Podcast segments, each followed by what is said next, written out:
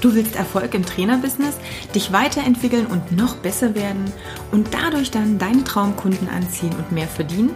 Dann bist du hier genau richtig. Ich bin Katja Kraumann und ich zeige dir, worauf du dich fokussieren solltest und mit welchen Strategien du dein PT-Business aufs nächste Level bringst. Viel Spaß! Also, wir sind theoretisch live. Ich würde dann äh, einfach mal einfangen, Kevin mal so ein mini bisschen, ja, ganz so doll ja. gut vorstellen kann ich dich gar nicht. Denn letztendlich ist es ja auch so, ähm, ja, dass du das dann die Aufgabe, die Anvolle dann übernehmen kannst. Aber Kevin, Athletiktrainer, du hast in Köln Sport studiert, Du hast äh, vorher aber schon im Sportbereich rumgeschnüffelt. Du warst ja auch zum Beispiel im Fitness First tätig, bevor du angefangen hast zu studieren, wenn ich richtig informiert bin. Du hast dann auch ähm, dein Develop ähm, Athletes quasi als Firma so ein bisschen aufgezogen. Du bist jetzt gerade aktuell in Florida. Ganz genau. Ein Wohl dem Internet, dass das hier so über die halbe Weltkugel funktioniert. Das ist ja schon mal unglaublich. Genau. Und ähm, ja, letztendlich Athletiktraining ist ja ein, ein weiter Begriff. Ähm, aber bevor wir da jetzt nochmal ganz speziell reingehen, warum du eigentlich in Florida bist und nicht einfach hier in Köln weiterhin so ein bisschen vor dich rum machst, sag nochmal ein bisschen, wie du zu dem Thema Sport eigentlich gekommen bist, wieso der Werdegang war, außer die zwei Sachen, die ich schon mitgekriegt habe. Ähm, ja, nicht jeder kennt dich so ins Detail. Ja, nee, äh, der Nick hat ja auch quasi einfach nur meinen Namen reingeworfen. Genau, äh, danke dafür auf jeden Fall. Ähm, aber ja, zu meiner Person. Äh, sportliche Karriere an sich gibt es gar nicht so viel Großes zu sagen. Mit sieben, acht begonnen mit dem Kampfsport. Das Ganze bis 2021 durchgeführt. Ähm, mit 15 ähm, habe ich schon als Jugendtrainer quasi begonnen. Das heißt, ich habe die kleinen Kids dann äh, mittrainiert und habe mich da bereits an dem Punkt schon mehr in der Coach- oder Trainerrolle gesehen als in der Sportlerrolle. Ganz einfach. Und äh, da habe ich dann schon meine C-Lizenz gemacht mit 16. Das ging dann weiter, ähm, dass ich dann ähm, langsam mit dem Studium angefangen habe. Äh, erst in Gießen, dann in Köln. Äh, habe mich dann nochmal umentschieden, meinen Fokus ein bisschen verändert und habe dann damals noch Fitnesstrainer, A-Lizenz und äh, all diesen Kram, den man halt so am Anfang macht, ähm, hat man halt gemacht, weil man dachte so, gut, das ist halt ein Top-Einstieg äh, das brauche ich halt unbedingt, um, um zu beginnen. Und so kam auch dieser Fitness First Hintergrund damals. Äh, das war halt dann so mein erster Job, wo ich so die ersten Erfahrungen gesammelt habe. So, wie kommuniziere ich mit einem Kunden? Mhm. Wie gehe ich mit dem um? Wie spreche ich mit dem? Ähm, wo ich äh, heute äh, Krämpfe kriege, wenn ich, wenn ich dran zurückdenke, was ich gemacht habe. Aber es war notwendig. Also hätte ich den Schritt nicht getan, wäre ich den Weg nicht gegangen, äh, dann, dann wäre ich jetzt nicht an dem Punkt, an dem ich wäre. Sagen wir mal so. Ähm, genau, und habe mich darüber dann, dann konstant immer versucht weiterzubilden.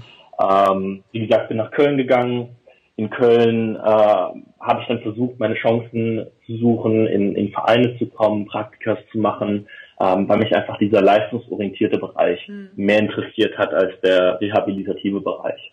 Und äh, damals ähm, bin ich quasi aus, aus Glück reingerutscht. Ich habe äh, eine American Football Mannschaft äh, aus der Nähe in Köln angeschrieben, die so gerade auf dem Weg war in die erste Liga und äh, habe den geschrieben so hey ich möchte gerne ein Praktikum bei euch machen ich möchte ganz gern sehen wie ihr mit den mit den Athleten umgeht wie arbeitet ihr mit denen und ich würde gern viel Zeit investieren ich fordere auch nichts dafür und äh, letztendlich habe hab ich die Antwort vom Headcoach zurückbekommen so ja wir wollten die Stelle eh schon lange besetzen mach doch den Job.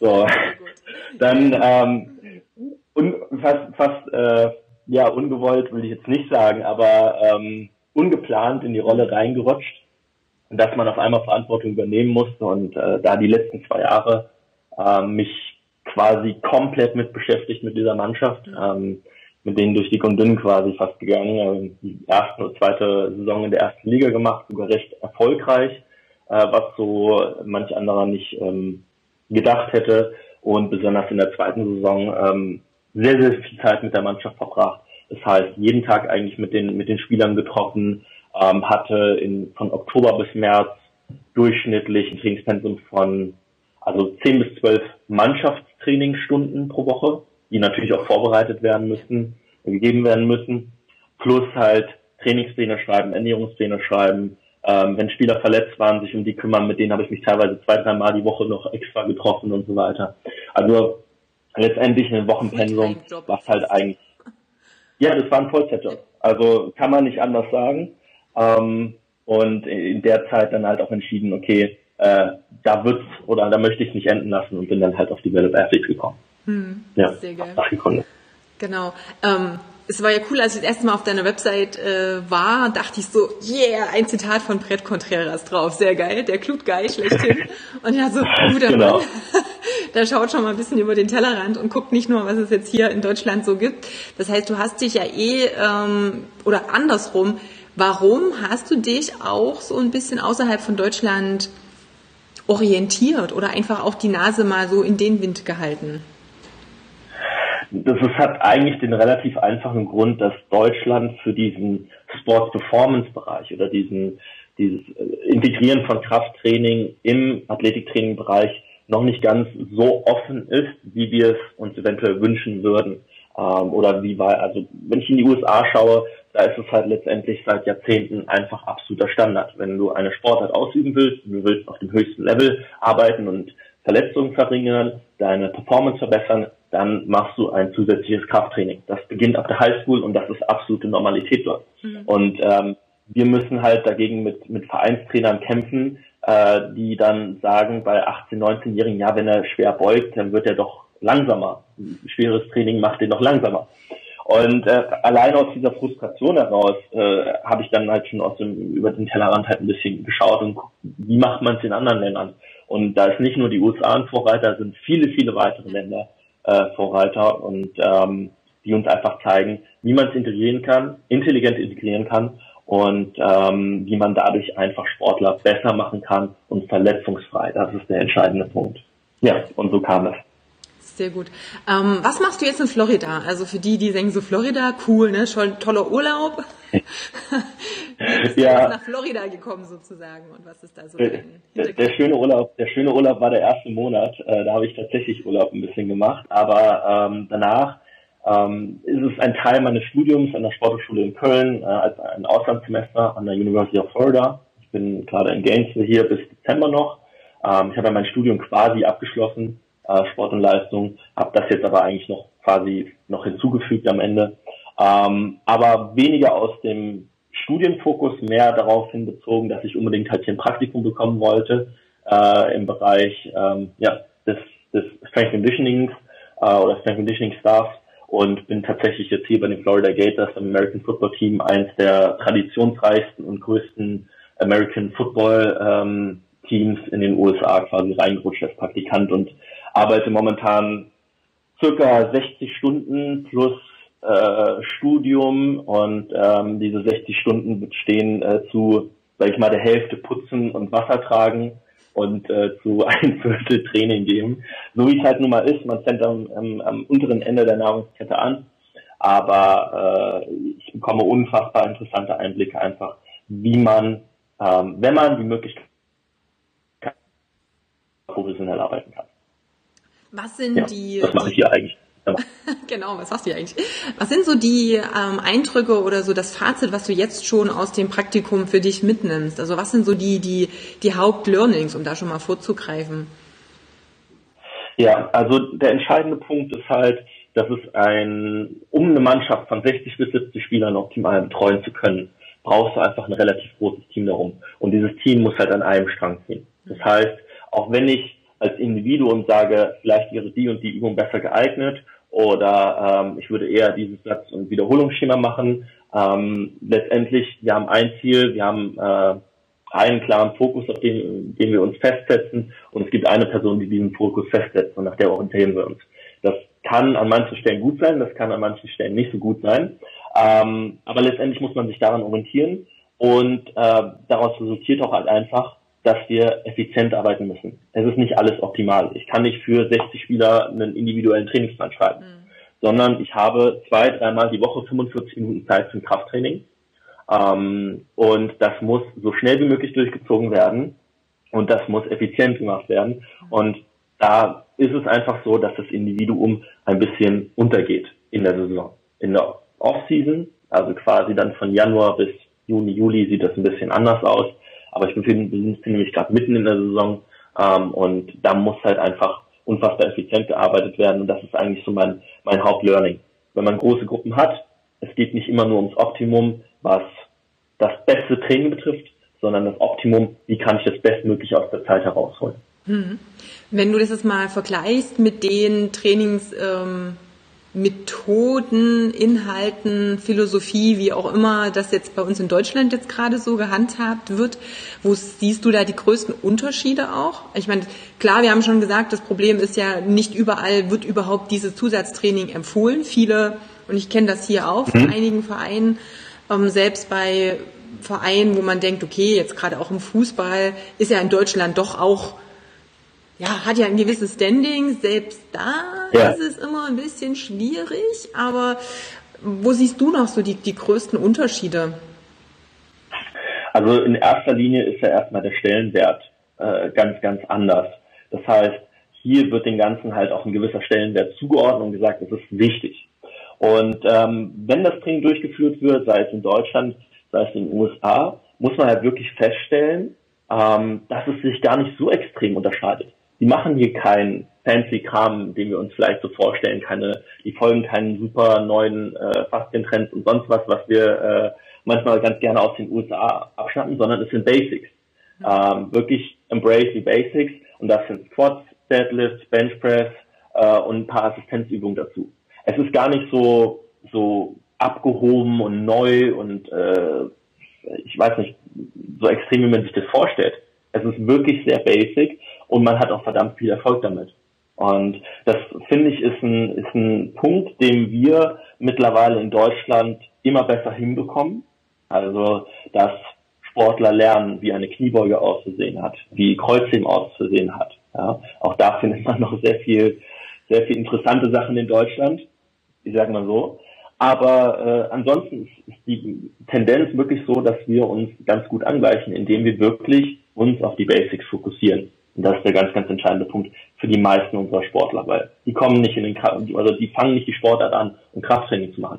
Die fangen nicht die Sportart an, um die Sportart zu machen. Und deswegen im Kraftraum ähm, verbringen sie einfach nicht die Zeit wie ein Powerlifter, wie ein olympischer Gewichtheber, äh, seine Technik zu verfeinern. Da bleibt es bei ein paar Übungen und die, an denen wird gearbeitet. Genau. Aber letztendlich ja. ist es ja auch wieder wichtig, dieses Basic Ding, ähm, es bricht sich ja immer wieder da darauf herab. Es ist ja auch egal, ob das jetzt die Ernährung ist, ob das die, die Übungen sind. Und das ist halt auch so ein, so ein, so ein teilweise Trend, den man so ab und zu beobachten kann, wo es halt eben in dieses Fancy, wir haben jetzt irgendwie ganz neue Sachen und ähm, dieses, das bisschen Zeit, was da ist, wird dann, ich sage jetzt mal ohne es böse zu nehmen, ist ja immer mit einer guten Intention, aber es wird dann so halb verplempert, weil man irgendwelchen fancy Stuff ausprobieren möchte. Aber letztendlich, klar, die Basic-Übungen, die haben nun mal den meisten Übertrag auf viele, viele andere Dinge halt auch. Wichtig ist natürlich nur, das überhaupt in die Sportart mit reinzunehmen, überhaupt mit einzuplanen, zum Training dazu zu, ja. zu gehen. Ja. Ne? Also ich finde, ich finde, find Ausprobieren auch in dem Sinne wichtig, dass man sich selbst als Trainer findet. Man muss es nur zu dem richtigen Zeitpunkt machen, im richtigen Kontext.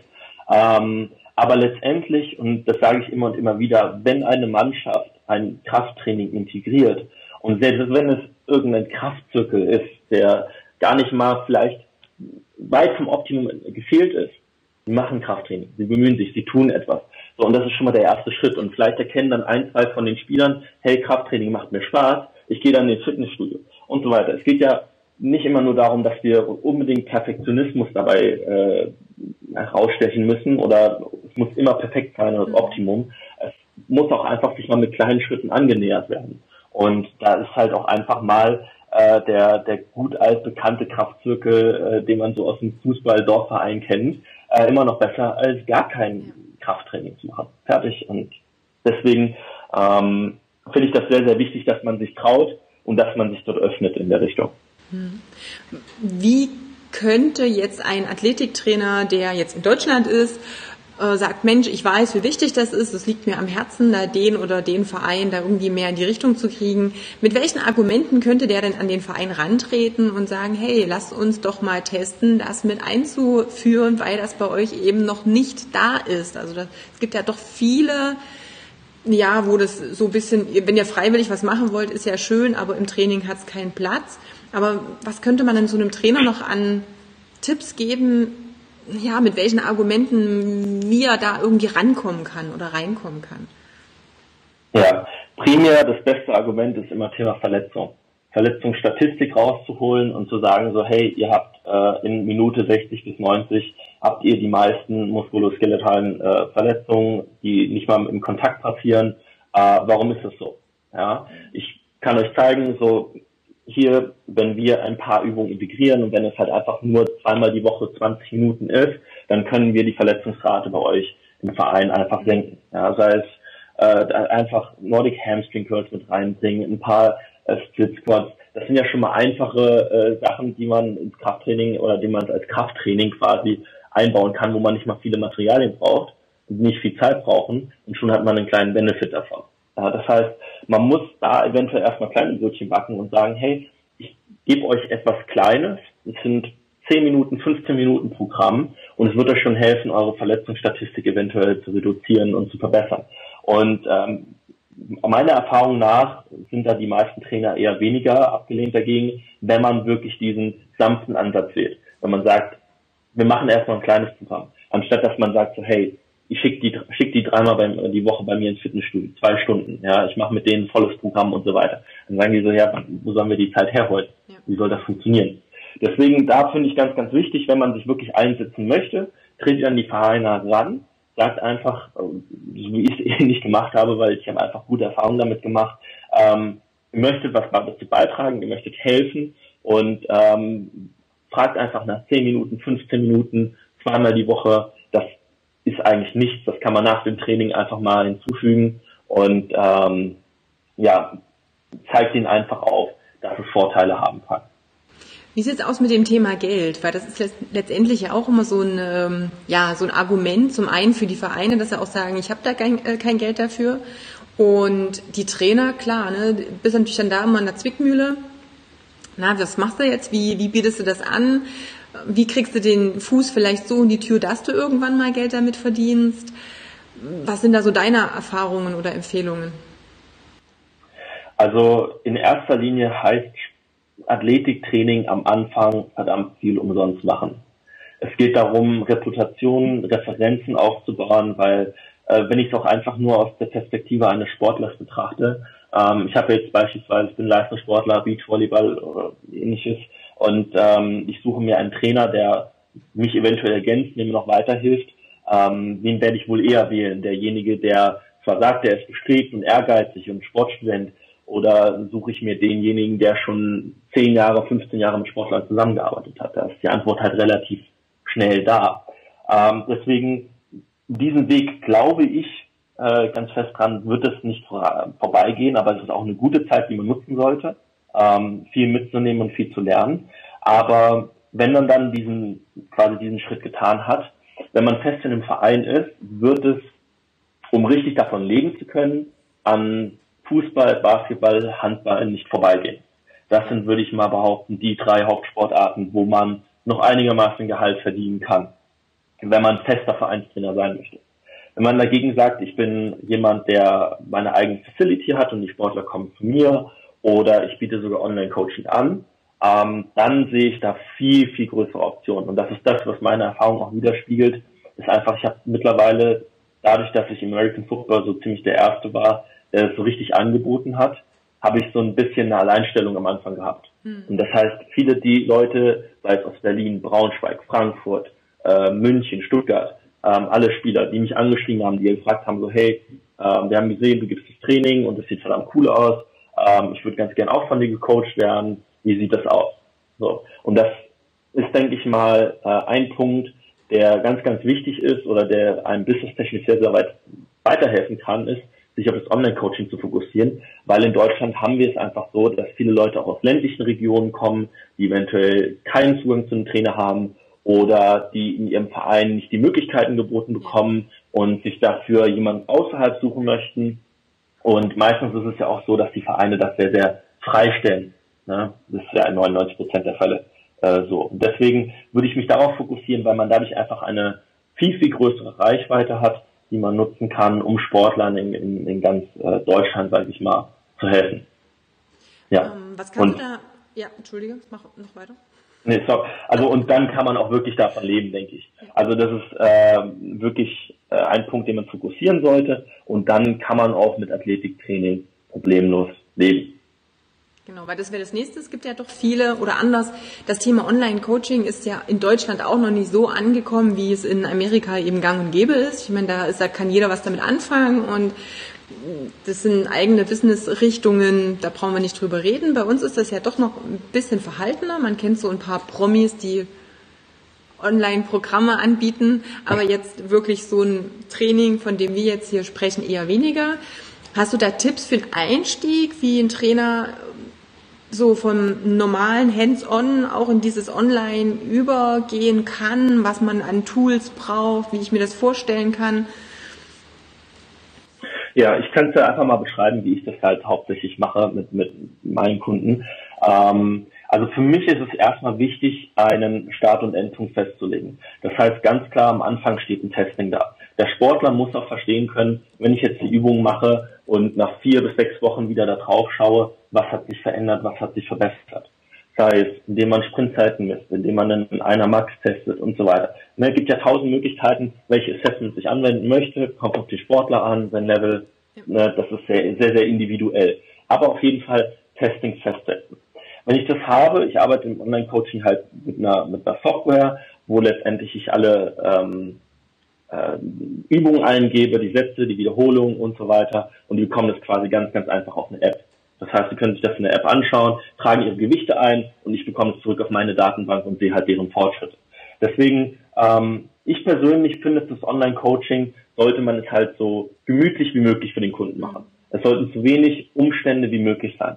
Das heißt, wenn ich jemanden eine Excel-Tabelle gebe, ähm, finde ich das persönlich, also mein mein persönliches äh, meine persönliche Meinung dazu, finde ich es noch ein bisschen umständlich, weil manche Leute können wieder nicht mit Excel umgehen oder dann verschieben die Zeilen und immer was, was halt auch einfach damit passiert. Und das gibt halt immer nur Ärger. So, in meiner App zum Beispiel wird halt einfach nur das Gewicht eingetragen und ich habe es direkt auf meinem Screen. Ich sehe das direkt. Ähm, deswegen finde ich sehr wichtig, mach den Kunden so einfach wie möglich. Der hat schon genug Stress mit seinem Sport, mit Taktiken lernen, mit Video gucken, mit äh, sonst was. Dann soll das so gemütlich wie möglich für ihn einfach nur sein. Das heißt, testen, die Trainingspläne ähm, so einfach verfügbar für ihn machen wie nur möglich und dann ähm, finde ich sehr wichtig bei Sportlern, besonders zur Anfangszeit, was die Technik betrifft, ähm, ein genaues Auge drauf zu haben. Äh, weil wenn ich jetzt einen Sportler anschreibe und sagt, hey, ich habe eine 150 Kilo Beuge, dann lasse ich mir definitiv erstmal ein Video schicken, weil ich weiß nicht, ob es eine Viertelbeuge ist, eine halbe Beuge, eine ganze Beuge äh, oder ähnliches ist. Ich weiß ja nicht, was, was genau ich mir unter diesen Kraftwerten vorstellen kann. Deswegen viele meiner Kunden, die schicken mir eigentlich von jedem Training alles an Übung. So, die haben sich mittlerweile schon gewöhnt. Ich fordere das nicht, aber ich gebe ihnen halt die Möglichkeit und ähm, gebe denen dann einfach nur ein ganz, ganz kurzes Feedback, sieht gut aus, sieht gut aus, sieht gut aus. Oder da kannst du halt dran arbeiten. Und wenn die halt ein gutes Feedback bekommen haben, dann brauchen sie es nicht nochmal zu schicken. So. Und ähm, so mache ich halt äh, A, quasi dieses Feedback Loop relativ einfach für mich. Ich sehe die Zahlen, ich sehe das Video, ich weiß Bescheid, ob er sich verbessert hat, woran wir arbeiten müssen. Und äh, zum anderen mache ich für den Kunden so leicht wie möglich, dass er die Trainingspläne leicht abrufbar hat und damit auch keinen Stress hat. Ja, so ist es eigentlich so, um es grob zusammenzufassen. Und das wären meine Tipps ähm, primär in Bezug auf das Online-Coaching. Ähm, die App, magst du die verraten? Also oder das das Programm? Hast du ja, ja, das, äh, das nennt sich Train Heroic. Ähm, das ist eine Online-Software aus den USA. Versuch's mal in die Kommentare mhm. zu schreiben. Ich hoffe, dass ich es richtig geschrieben habe jetzt. Äh, gut, muss ich mal bei, bei Facebook gucken gerade. Ähm, aber ansonsten gibt es auch noch von, von Extras, gibt Bridge Athletics, äh, es gibt noch andere verschiedene Softwares äh, in dem Zusammenhang. Deswegen würde ich da einfach mal ein bisschen gucken ähm, was man da so findet. Ansonsten mir gerne einfach eine Nachricht schreiben, dann ist es kein Geheimnis. Hm. Äh, das gebe ich gerne raus, äh, was das Thema betrifft. Und das ist halt sehr, sehr praktisch. Ich habe wirklich alles äh, auf dem Handy und ähm, ich kann jeden Tag, jede Woche kann ich das Training auch abändern und relativ dynamisch darauf reagieren. Besonders, ähm, und das will ich nochmal hinzufügen, bei Sportlern haben wir ja manchmal den Fall, die haben einen Wettkampf und dann fühlen die sich total ausgelaugt, weil die waren eigentlich Ersatzspieler, haben aber doch das ganze Spiel durchgespielt Und am Montag steht eigentlich ein relativ schweres Training an, weil ich dachte, die sitzen halt relativ viel auf der Bank. Ähm, gut, dann muss man halt das Training anpassen. Und da stößt dann für mich so ein vorgefertigter Trainingszyklus dann auch wieder auf seine Grenzen. Und da finde ich so ein dynamisches Programming halt auch für den Kunden viel, viel besser, weil so hat er halt auch die Möglichkeit, mir mitzuteilen, hey, ich fühle mich nicht gut, ähm, es passt gerade nicht und ähm, dann reduziere ich zum Beispiel das Volumen. Ja. Okay. Ähm, jetzt ist Athletiktraining sportartspezifisch. Du hast gerade schon gesagt, da musst du auch viel also reagieren, nicht einfach nur agieren. Es ist schwierig zu sagen, uh, da gibt's einen fertigen sechs Wochen Plan, der so und so viele Trainingstage etc. ist. Das ist ja das, was doch viele auch lernen in den Ausbildungen. Jetzt ist das ja nochmal eine ganz andere Nummer. Also zum einen, was braucht der Athlet für seine Sportart ganz speziell noch unterstützend, wenn ich die Möglichkeit habe, ihm einen individuellen Plan auch zu schreiben. Und dann natürlich auch Wettkampf, Trainingsintensitäten, Tage. Das ist ja auch immer unterschiedlich übers Jahr. Wo kann man da, oder was empfiehlst du auch an Fortbildungen, an Seminaren, wo ich jetzt noch mal ein bisschen mehr in dieses Wissen reingehen kann? Weil das Problem ist natürlich, wie du schon gesagt hast, ja mit so einer Trainer B-Lizenz bin ich da ein bisschen aufgeschmissen erstmal. Ne? Und die A-Lizenz, selbst da ja. komme ich ja nun an meine Grenzen. Also was sind da so deine, deine Tipps, wo du sagst, okay, wenn sich jemand jetzt dafür interessiert, dann macht das und das am ehesten Sinn? Hast du da noch spezielle Empfehlungen? Ja, schwierig, schwieriges Thema, ähm, was, was äh, einfach daran liegt, dass es momentan A, keine Standards gibt in dem Bereich. Das heißt, jeder kann quasi eine Athletiktrainer-Ausbildung oder ähnliches auf, auf die Beine stellen und äh, kann sich dann Athletiktrainer danach nennen. Ähm, das ist genau dieselbe Geschichte, wie wir es auch bei den Fitnesstrainer-Lizenzen haben oder auch bei der Personal Trainer-Geschichte. Jeder kann sich Personal Trainer nennen. Aber wenn man jetzt wirklich äh, lernen will und äh, weiterkommen möchte, habe ich verschiedene Dinge, an denen ich ansetzen würde. A, Praktikas. Schreibe Trainer an, von denen du gerne lernen möchtest, folge denen, guck denen über die Schulter und mach dir erstmal einen Überblick über das, was Athletiktraining bedeutet. Mhm. Sei dir erstmal darüber bewusst, was machen die mit ihren Sportlern und dann kann man sich erstmal Gedanken machen, so okay, welche Bereiche, wo habe ich Schwächen, wo will ich nochmal weiterschauen, äh, wo will ich mehr drüber lernen. Das heißt, das allererstes erstmal Trainer anschauen, aus deren eventuell auch Fehlern lernen. Das heißt, was würde ich selbst persönlich besser machen, reflektieren und welche Learnings kann ich rausziehen. Das ist das allererste. Dann daraufhin recherchieren. Das heißt, es gibt verschiedene Bücher mit verschiedenen Fokuspunkten, ähm, die alle nicht ganz so das abdecken, was man sich vielleicht wünscht, aber man muss halt auch da wieder das Beste für sich rausnehmen. Es gibt halt, ähm, ich fokussiere mich mal auf die deutschsprachigen, es gab mal dieses Athletiktraining für sportliche Höchstleistung, haben verschiedene Autoren zusammengetragen, ist ein relativ dicker Schinken vom Rieger Verlag, äh, die haben das übersetzt. Ähm, das gibt eine ganz nette Übersicht über das Ganze ähm, aber dann muss man sich halt schon in den englischsprachigen Raum einfach umschauen. Da gibt es zum Beispiel das Buch Advanced Strength Conditioning, ähm, dann gibt es Triphasic Training von Cal Dietz. Wird halt echt schwierig, das wird sehr, sehr spezifisch. Ich würde mich da eher auf die Trainer fokussieren, denen zu folgen.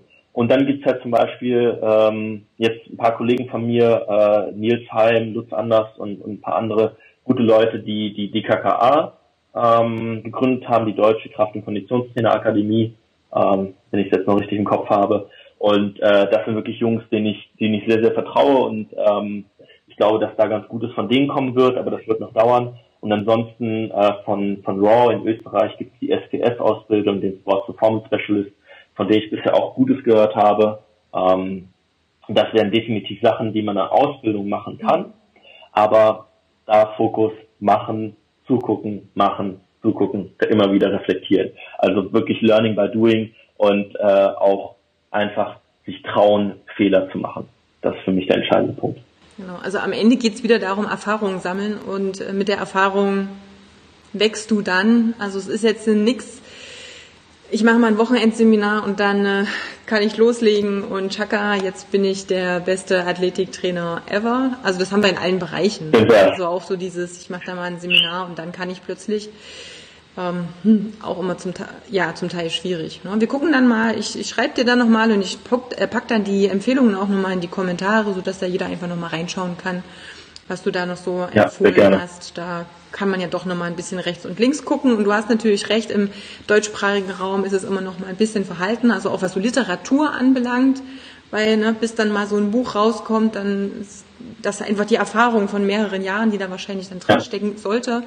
Und die haben wir einfach hier noch nicht so tief. Ja, wichtig, wichtig, um das nochmal hinzuzufügen, finde ich, für jemanden, der einsteigt, ist es halt auch, muss man sich gar nicht mal so sportspezifisch umschauen. Dann guckt man auch einfach mal in die Literatur, wie die, zum Beispiel ganz einfach die Pürzelbücher, die halt super einfach geschrieben sind, die äh, sehr, äh, sehr nett zu lesen sind, aber auch erstmal zum Beispiel den Einstieg in Grundübungen zu bekommen. So was bedeutet erstmal eine Kniebeuge, muss jeder tief beugen, ähm, auch solche Geschichten noch einfach zu lernen, sich allgemein erstmal Krafttraining wirklich im Detail anzuschauen, bevor man anfängt, äh, jetzt wirklich richtig in sportspezifisches Training reinzugehen. Weil für die meisten Athleten, die wir in Deutschland treffen, für die reicht die meisten Basics eigentlich aus. Das ist Tatsache leider. Mit unserem momentanen Sportsystem. Ja, das ist richtig, genau.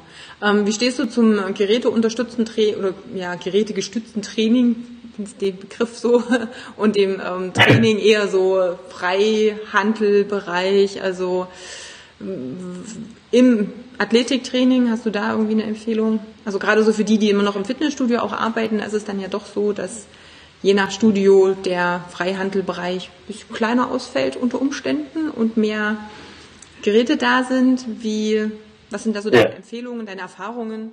Was macht mehr Sinn? Oder? Also erstmal, erstmal, wenn jemand ins Fitnessstudio geht und auch wenn er Maschinen trainiert, cool, super, hast schon mal den ersten Schritt getan. Es ist, es ist der richtige Schritt. So, dann würde ich natürlich empfehlen zu sagen, ähm, allgemein von Geräten eher wegzukommen. Wir sind nicht mit geführten Bewegungen normalerweise oder kommen nicht mit geführten Bewegungen in Kontakt im Sport. Wir sind freier unterwegs, wir haben eher einen höheren koordinativen Anspruch, also machen auch freie Übungen mehr Sinn. Wo ich Geräte eventuell einsetze, sind dann früh in so einer Off-Season oder in einer Saisonvorbereitung, wo wir relativ viel Volumen eventuell ansammeln wollen, äh, sei es ähm, ja durch Supersätze, also metabolische Belastung, sei es halt durch mechanische Spannung. Ähm, möchte ich halt gucken, dass ich äh, eventuell auch Übungen zum Ende hin einsetze, die relativ leicht sind, die nicht zu viel Komplexität besitzen, aber mir trotzdem noch ein bisschen Volumen geben. Mhm. Und da wäre zum Beispiel eine Maschinenübung, sei es ein Rudern, ein Pulldown, äh, zum Beispiel wenn jemand noch nicht stark genug ist für Klimmzüge, äh, sind durchaus Optionen. Da muss man einfach nicht sagen ähm, oder die einfach total verteufeln. Es hat seinen Sinn und Zweck an bestimmten Orten und zu bestimmten Kontext aber äh, letztendlich soll und wird auch einfach unser Ziel immer sein, wir gehen weg von Geräten hauptsächlich und konzentrieren uns auf Grundübungen und äh, unilaterale Assistenzübungen. Okay, gut. Ähm, was ist so dein Plan? Ähm, ich weiß, du machst im, ich glaube im Januar gibst du auch ein Seminar. Ich glaube, das hatte ich auf der Website gesehen, kann das sein? Wo geht es hm? mit dir dann in Deutschland so weiter hin? Was ist so der dein Ausblick für die nächste Zeit? Was ist so deine deine Vision dahinter? Ja. Ja, also meine Vision ist eigentlich relativ äh, klar formuliert. Ich möchte in, in meinen 20er, 20er, 30ern möchte ich äh, so viel wie möglich dazu beitragen, dass ähm, Sport-Performance-Training oder Krafttraining allgemein im Leistungssport mehr akzeptiert wird, mehr Akzeptanz bekommt und mehr integriert wird. Das heißt, ich möchte ähm, zusammen, letztendlich, ich bin ja im Rheingym in Köln hauptsächlich tätig mit meinem, mit meinem äh, PT, ähm, möchte ich da Projekte auf die Beine stellen, um äh, da mehr Akzeptanz zu schaffen und mehr Möglichkeiten für Sportler zu bieten. Das heißt, wir werden Sommercamps quasi anbieten für junge Sportler, ähm, zudem helfe ich äh, in Zukunft bei Premiers Players International äh, mit. Das ist quasi wie eine Talentsichtungsagentur für junge American Football Spieler, die ähm, ein Stipendium in den USA erlangen möchten und sich zeigen möchten. Das heißt, dort werden wir zwei Camps machen. Dann das Seminar, was du angesprochen hast, ist mit Daniel Ebert zusammen ähm, aus Leipzig, How to Become Strong and Fast äh, geht es jetzt endlich um die Kombination, wie kann ich, wie kann ich Athleten stark und schnell machen. Da kümmern wir uns um geschwindigkeitsbasiertes Training. Äh, ein sehr, sehr interessanter Trend, ähm, der jetzt mittlerweile in Deutschland endlich ankommt, in den USA seit 20 Jahren schon Standard teilweise ist. Ähm, und Powertraining, wie, wie kann ich es einsetzen, wie kann ich schlau machen mit Sportlern. Ähm, das sind unsere Hauptfokuspunkte, die wir haben äh, werde in Paderborn nochmal ein Seminar geben. Also es sind sehr viele Pläne, die, die anstehen für nächstes Jahr. Hauptfokus ist es einfach, Leistungssport in Deutschland zu fördern, besser zu machen, professioneller zu machen und in besonderem Maße den Sportlern und ihren Anforderungen eine bessere Umgebung bieten zu können, um sich besser entwickeln zu können und vielleicht auch ihre Träume verwirklichen zu können. Ja, sehr gut, prima. Ähm, jetzt nochmal der Aufruf an alle Zuschauer, wenn ihr spezielle Fragen habt, auch in Bezug auf Athletiktraining oder keine Ahnung, irgendwelche speziellen Sachen, dann ruhig raus damit. Jetzt habt ihr nochmal die Möglichkeit, hier auch nochmal ähm, nachzufragen. Genau. Ähm, also du bist jetzt bis Dezember noch in Florida, bist dann im neuen Jahr dann quasi erstmal wieder hier, Studium abgeschlossen, genau. machst in deinem Gym letztendlich das, was du eben gerade alles so als Vision schon gesagt hast, Seminare und Co. Betreust du die Mannschaften weiter? Gibt es da jetzt so in dem Bereich jetzt noch irgendwelche Änderungen? Gibt es da irgendwas, weiß ich nicht, was ja. so noch ansteht? Also äh, tatsächlich ist es so, dass ich halt von der von der ersten Mannschaft äh, zurücktrete oder zurückgetreten bin. Das heißt von der von der Bundesliga American Football Mannschaft, die da ist. Das heißt, die betreue ich dann nicht mehr, aber ich werde einzelne Spieler weiter betreuen. Äh, einzig allein aus dem Versprechen, dass ich denen damals gegeben habe, dass ich mich halt äh, für die Dankbarkeit, die ich habe oder für das, was die für mich getan haben, mir die Chance zu geben, ähm, will ich mich einfach dankbar zeigen und, und äh, denen helfen und sie weiter unterstützen. Das heißt, wenn Spieler auf mich zukommen, helfe ich denen. Wir haben noch eine U19, auf die fokussiere ich mich. Ähm, da werde ich mit einem Kollegen zusammen die weitermachen und dann habe ich meine Online-Coaching und PT-Kunden, die dann halt auch wieder weiter reinkommen. Also das äh, ist das, worauf ich mich primär fokussieren werde. Genau. Ja, und dann kommt nochmal das Masterstudium. Ja, das kommt dann auch ab Oktober. Das muss dann auch noch hinterher, aber das ist äh, ja zwei, zwei entspannte Jahre dann noch. Okay, hast du auch andere PT-Kunden oder sind ähm, alle so doch eher ambitioniert und leistungsorientiert oder kommt auch der, keine Ahnung, ganz normale Personal Training ja. zu dir? Wie ist das so? Ich spreche jetzt normalerweise den, den Alltagsathleten weniger an. Ähm, deswegen habe ich, sag ich mal, zwei Kunden, würde ich jetzt mal sagen, ist, äh, die, die eher so freizeitlich äh, orientiert sind, aber da hört es halt auch auf. Ich, ich habe mein Marketing nicht danach ausgerichtet. Ich bin auch nicht unbedingt nach der Suche. Ich, ich freue mich über ich freue mich über jeden, der sagt, hey, ich möchte äh, möchte mit dir zusammenarbeiten und ich habe Bock da Arbeit reinzustecken. Aber ich möchte mich fokussieren, ich möchte mich spezialisieren und das äh, ist und bleibt im Sportbereich und äh, deswegen ähm, kommt der Hauptkundenstamm eigentlich auch aus dem Bereich.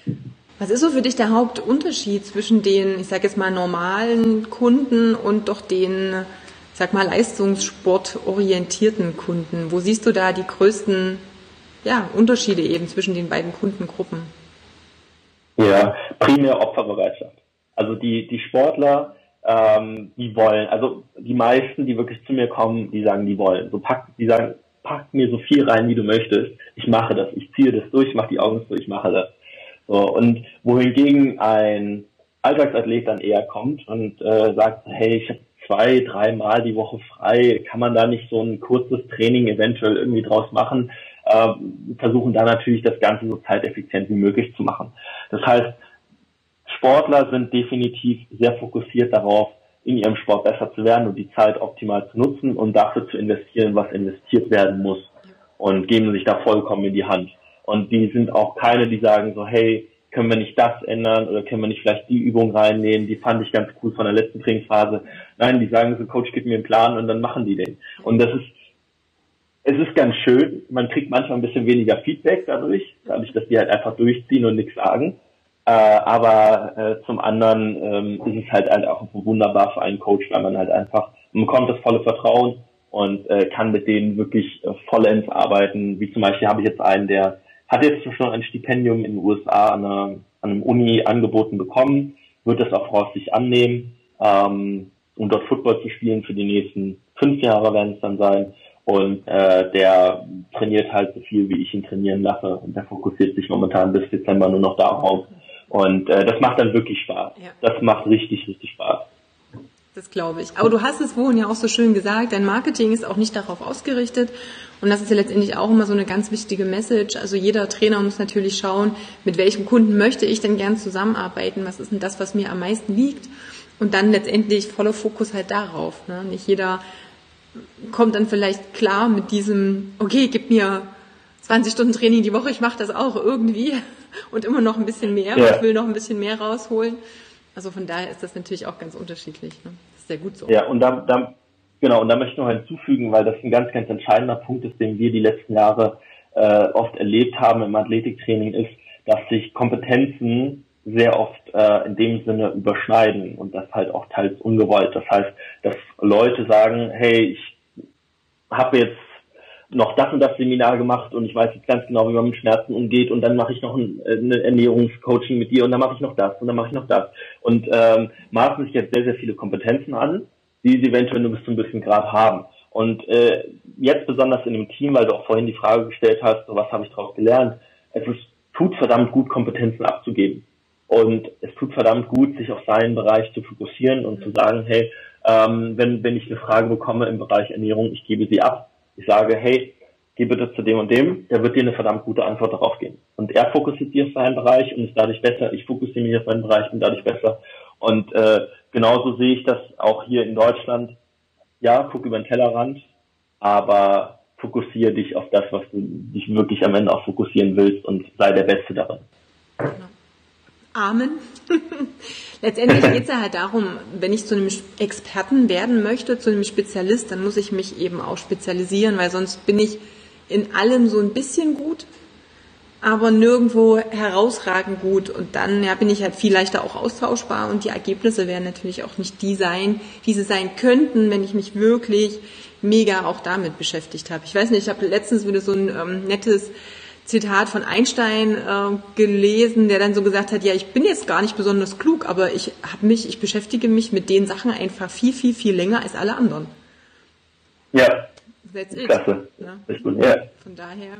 Definitiv. Gut. Ja, wenn man es lebt. Ja. Wenn es jetzt keine Fragen gibt, ich bin ja echt äh, enttäuscht hier, dass hier keiner was fragt. Das darf ja wohl nicht wahr sein. Unglaublich. All, unglaublich. Mensch, das haben sie schon mal Samstag, Sonntag, Sonntagnachmittag früher Abend, es wird schon dunkel hier oh, in Deutschland. Du hast ja den Tag noch vor dir so ein bisschen. Du hast ja, ja, ich habe tatsächlich noch ein bisschen Sonne, Tag weil die Welt gerade unter. Ja. Aber hey, Michael, Michael stellt eine Frage. Und zwar, welche Tests empfiehlst du bei Neukunden im Fußball? Gleich mal gucken, genau. Hast du da irgendwie ja. einen? Michael, ist, es, ist, es, ist denn der Michael Terdi? Ja. ja, liebe Grüße an den schon mal raus. Ähm, welche Tests würde ich da äh, fokussieren? Also kommt halt auch darauf an, welches Trainingsalter hat der Athlet. Ähm, gehen wir jetzt einfach mal wirklich von jemandem aus, der überhaupt kein Krafttraining gemacht hat, der noch überhaupt gar keine Erfahrung im Bereich hat. Dann brauche ich Sachen, die relativ wenig Komplexität besitzen, die einfach und äh, relativ reliabel sind dann würde ich zum Beispiel einen Trapper oder Hexbar Deadlift machen an, als mhm. Beinübung. Das ist eine Übung, die kann jeder machen und äh, die technischen Anforderungen sind einfach relativ gering dafür. Das habe ich jemandem in zwei Minuten beigebracht. So, das heißt, zum Beispiel würde ich einen Hexbar Deadlift, ähm, kann man einen Dreier, Fünfer Max zum Beispiel machen, eventuell damit man nicht direkt auf einen Einer Max geht, ähm, äh, kann man da machen und ausprobieren. Das wäre eine Möglichkeit in Ausdauer kann man einen ganz einfachen Shuttle Run, 20 Meter Beat-Test machen. Gibt äh, unfassbar viele Möglichkeiten, das durchzuführen mit vorgefertigten Audiodateien, die man im Internet findet. Ganz einfache Sache. Dann Jump Height, also Sprunghöhe, Sprungweite. Ähm, dann gibt es ein, ein äh, Reactive Strength Index, wenn man Counter Movement Jump und Squat Jump äh, miteinander vergleicht, wäre nochmal eine Möglichkeit, die ich mit reinbringen kann, und äh, würde dann nochmal eine Sprintzeit primär machen. Ähm, vielleicht über 10 oder über 20 Meter würde die hineinnehmen. Das sind relativ erstmal äh, gering komplexe Tests, ähm, die nicht so die großen Fehleranfälligkeit haben in dem Sinne und die erstmal schon mal einen groben Überblick geben über das, was der Sportler kann. Und ähm, besonders bei den bei den Fußballern würde ich mich auch auf die Unterkörper Power Unterkörper Kraft fokussieren. Deswegen das wären eigentlich so meine To-Go-Tests plus halt letztendlich den Ausdauer- bzw. Conditioning-Test. Würdest du eine maximale oder wie viele Tests würdest du überhaupt machen zu Beginn? Weil man kann sie auch tot testen. Es gibt ja ganz ja, viele. Ja, also Genau. Also wenn irgendeine Körperrekomposition auch irgendwo noch angestrebt ist, würde ich halt zum Beispiel auch noch Körpermaße nehmen. In dem Sinne, sage ich mal, einen äh, Oberarmumfang, Brustumfang und so weiter. Oder wenn man mit Kalibern äh, gut umgehen kann, kann man mit Kalibern auch zum Beispiel arbeiten. Äh, das wäre eine Möglichkeit. Ähm, aber ansonsten würde ich halt auf relativ wenig Tests äh, fokussieren. Das heißt, absolut blutige Anfänger, Größe, Gewicht, Trapper Deadlift, zum Beispiel 5er Max, ähm, würde eine Sprintzeit machen, Hochsprung, Weitsprung. Sechs Tests. Mhm. So, dann habe ich schon mal eine ganz kleine Testbatterie, die ist in 20 Minuten ist die durch, na gut, vielleicht 30 Minuten. Ähm, und habe dann halt schon mal relativ viel abgedeckt und wir haben schon mal erste Kennziffern, an denen wir arbeiten kann. Und ähm, das wäre primär, worauf ich mich fokussieren würde. Wenn ich dann halt Sportler habe, die schon länger bei mir sind, dann wird das Ganze komplexer und dann würde ich ein, zum Beispiel Kraftgeschwindigkeitsprofile über beladene Sprünge machen. Ähm, wir können ähm, halt mit geschwindigkeitsbasierten Training können wir verschiedene äh, Geschwindigkeitsprofile von, von einem Benchpress, von einem Deadlift, von einem Squat machen. Also es gibt unzählige Möglichkeiten, ja. aber alles braucht Kontext. Wann retestest du das erste Mal nach so einem Anfangstest? Hast du da Pi mal Daumen? Ja. Man ist ja nicht bei allen gleich. Also für, für, jemanden, für jemanden, der relativ frisch anfängt, oder sagen wir es mal so, es kommt auch auf die Trainingsphase an. Wenn er gerade in der Saisonvorbereitung ist, dann können wir alle vier bis sechs Wochen testen. Wir haben relativ viel Volumen, wir erwarten relativ viel Fortschritt dann kann ich auch relativ oft testen, was das Thema betrifft, besonders wenn es ein Anfänger ist. Ähm, wohingegen, wenn ich äh, einen Fortgeschrittenen habe und dort einfach Adaptionen, Anpassungserscheinungen länger brauchen, dann würde ich vielleicht alle zwei Monate testen ja, und würde dann ähm, gucken, wie die Fortschritte sind. Aber wir haben halt auch einfach die Möglichkeiten, wenn wir ständig die Daten tracken, wenn wir ständig die Daten bekommen aus dem Training, ähm, wie das bei mir zum Beispiel stattfindet, dann sehe ich auch, ohne dass ich einen Test mache, zum Beispiel, ich hatte einen Sportler, der hat im Mai in einer Max Backsquat von 120 Kilo gemacht. Vor zwei Wochen hat er 130 Kilo 5x6 gemacht. Also hat, da sehe ich allein schon daran, ohne dass wir einen Max-Test gemacht haben, du hast einen deutlichen Fortschritt gehabt. So, und beim Sport, wir sind, darauf müssen wir uns wirklich fokussieren, wir sind im Sport, wir sind keine Powerlifter. Es geht nicht darum, ob ich 176 Kilo oder 180 Kilo äh, beuge. Das ist am Ende relativ schnuppe. Ja, solche Kleinigkeiten sind, nicht, sind mir nicht so wichtig. Es geht darum, um die Tendenz und dass es einen gewissen Übertrag besitzt. Genau. Und du kannst natürlich, das ist natürlich die gute Geschichte, auch gerade wenn du mit der App arbeitest und dann immer schnell Feedback kriegst, auch mal gegensteuern, wenn du merkst, irgendwie ist da was komisch. Er wird tendenziell vielleicht in irgendwas sogar schlechter. Aus welchen ja, Gründen auch. Ja. Also das ist ja auch nochmal so ein, so ein Thema. Ja, was ich aufnehme, ist halt täglich dann der Readiness Score. Das heißt, es sind so von 1 bis 5 bewertet der Schlaf, ähm, die, der Fatigue, also die Ermüdung, Soreness, das heißt, es fühlt sich so Körper an, bist du halt stark, ähm, bist du fertig vom Training die letzten Wochen. Also fünf Faktoren insgesamt, die anderen zwei fallen mir gerade gar nicht ein sogar. Ähm, letztendlich äh, nehme ich davon einen Score auf das Ganze wird dann halt im Durchschnitt betrachtet und dann sehe ich, okay, wenn ich jetzt ein gewisses Volumen angepeilt habe und dieser Readiness Score langsam heruntergeht, dann kann ich auch daran sehen, okay, es war eventuell zu viel Volumen oder ich brauche eine Deload-Phase. Das heißt, es ist auch immer wichtig, besonders bei Sportlern, die Doppelbelastung haben durch Vereinstraining, durch das Krafttraining, zu gucken, dass ich Regeneration betrachte. Weil wenn meine Workload zu hoch wird, mhm. auf einmal akut, dann kann es halt relativ schnell auch zu Verletzungen führen. Und dann habe ich genau das bewirkt, was ich nicht bewirken möchte. Ich wollte gerade sagen, dann musst du die Reißleine ziehen, denn du möchtest ihn ja besser machen. Ne? Genau. Ähm, Markus Mink fragt, welchen Stellenwert gibst du dem Beweglichkeitstraining im Athletiktraining? Äh, ich nutze es ganz gerne, also so dynamisch, aktiv dynamische äh, Sachen oder Geschichten nutze ich im Aufwärmen. Ähm, besonders wenn Sportler bestimmte Defizite darin haben. Das heißt, wenn eine Oberkörpereinheit ansteht und er hat Schulterdefizite ähm, und kann eventuell deswegen noch nicht einen Overhead Press durchführen und ich möchte ihn da ranführen, dann mache ich dafür spezifisch natürlich auch äh, Übungen. Äh, letztendlich ist es aber so, dass wir für die meisten Sportarten gar nicht so eine gigantische Beweglichkeit benötigen. Nicht zwingend zumindest, wenn wir jetzt nicht gerade in Turnen oder in rhythmischer Sportgymnastik oder ähnlichem unterwegs sind. Äh, das heißt, der Stellenwert, der da ist, ist gar nicht so riesig. Ich würde es aber dennoch durchführen, einfach A, mitten im, im Warm-up, ähm, weil dann habe ich schon mal zwei Fliegen mit einer Klatsche getan. Und wenn jemand nacharbeiten muss und äh, zum Beispiel eine Schulterproblematik hat und ich weiß, er hat zum Beispiel ein Innenrotationsdefizit, dann gebe ich ihm zum Beispiel Übungen für zu Hause mit, die er täglich da in eine Richtung durchführen kann. Also da finde ich, das ähm, sollte man gucken, dass man zeiteffizient gestaltet, heißt ins Warm-up integriert und dann halt wirklich an den Punkten arbeitet, die auch, an denen gearbeitet werden muss. Muss nicht jeden Tag ein 30, 40 Minuten Mobility-Programm durchgeführt werden, weil dafür haben die meisten nicht die Zeit.